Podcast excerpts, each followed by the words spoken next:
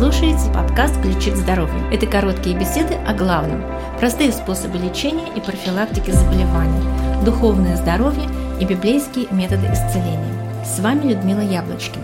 Мы продолжаем делиться с вами опытами исцеления людей, которые заразились коронавирусом. Как всегда, Наши подкасты составлены по статьям газеты «Ваши ключи к здоровью», а также размещены на сайте 8докторов.ру. На этот раз историей болезни делится Артем Сорокин, собственник сети цветочных магазинов в городе Сочи. Когда появились первые новости о коронавирусе, мы отдыхали в Гонконге. Странно было видеть, как китайцы паникуют. До начала закрытия границ вернулись в Россию. За последнюю пару месяцев до короны иммунитет почему-то был особенно слабым. Я три раза подряд переболел ОРВИ. И вот першит горло, слабость, температура – Думаю, снова орви. Но уже на второй день температура выше 39. Паника, неужели оно? На третий день теряю вкус и обоняние. Точно оно. Еще в первый день я помолился и отдал Богу свою болезнь и с готовностью принять любой исход, и болеть стало легче. Детки переболели за пару дней. Жене было трудновато дышать, но в целом все прошло легко, а мне становилось хуже. Нашел лабораторию для взятия мазка на дому. Диагноз подтвердился. Скорая за время болезни дома приезжала три раза. После укола мне на полдня становилось получше, а потом снова плохо. На пятый день стало трудновато дышать. Сделал КТ. Двухсторонняя пневмония, 45% поражения легких. Уже была куча лекарств, которые я исправно принимал. Я еще сравнительно хорошо дышал и чувствовал себя вполне сносно, но решил не рисковать и снова позвонил в скорую.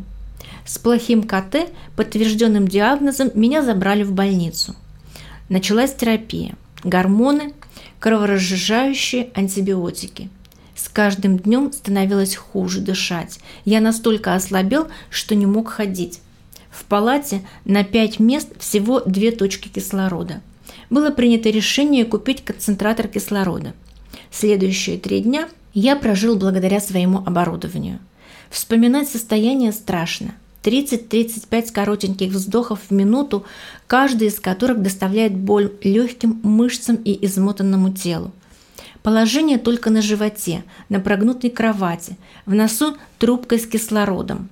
Слизистая носа стала одной большой кровавой коркой – ломало и болело все тело. При погружении в сон организм переходил на поверхностное дыхание. Воздуха не хватало и непроизвольно, пытаясь сделать глубокий вдох, я просыпался от дикой боли и паники. И такие засыпания и просыпания с болью по 20 раз в час.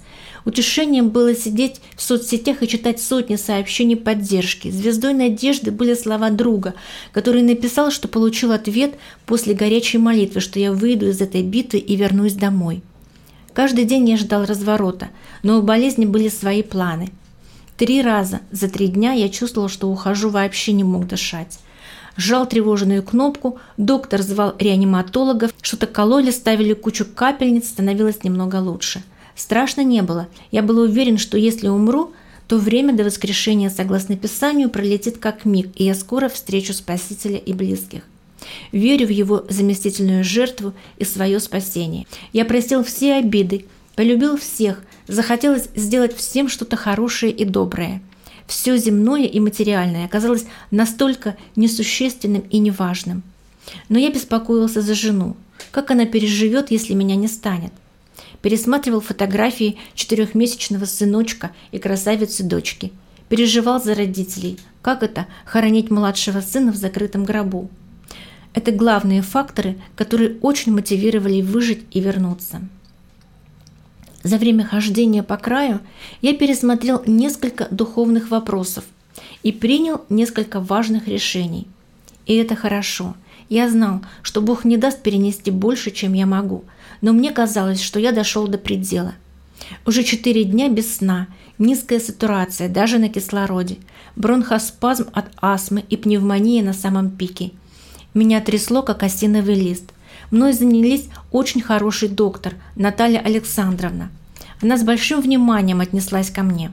Переселила на удобную кровать, раздобыла стационарный кислород, гладила, успокаивала, долго делала глубокий массаж, пытаясь помочь легким. В первый раз за долгое время я смог заснуть. На утро мне снова было нехорошо, и я ждал ее как ангела. Она пришла, начала делать массаж. Послушала и говорит, слышу, как участок легких начинает дышать. Это очень обнадеживало. Тот день был первым днем долгожданного разворота. Анализы крови начали возвращаться в норму. За меня молились в разных городах и странах. Родители, семья, друзья и даже те, кто меня не знает. Я верю, что заступническая молитва может двигать горы. И гора сдвинулась.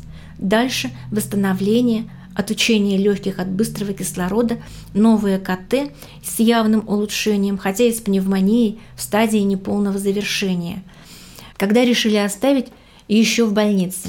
И, наконец, спустя несколько дней долгожданная выписка. я выжил, я с родными, спасибо Господи.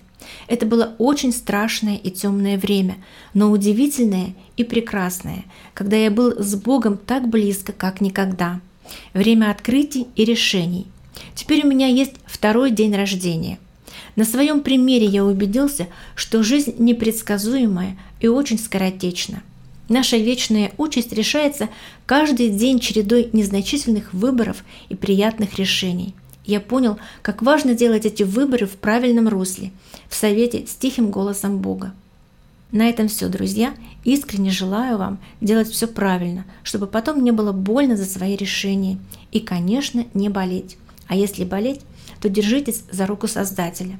Пишите нам о своих опытах исцеления, пусть они станут поддержкой тем, кто в настоящее время в этом нуждается. Если вам было интересно, поставьте нам, пожалуйста, лайк и звездочку. С вами была Людмила Яблочкина. Всего вам доброго, будьте здоровы до встречи в следующем выпуске.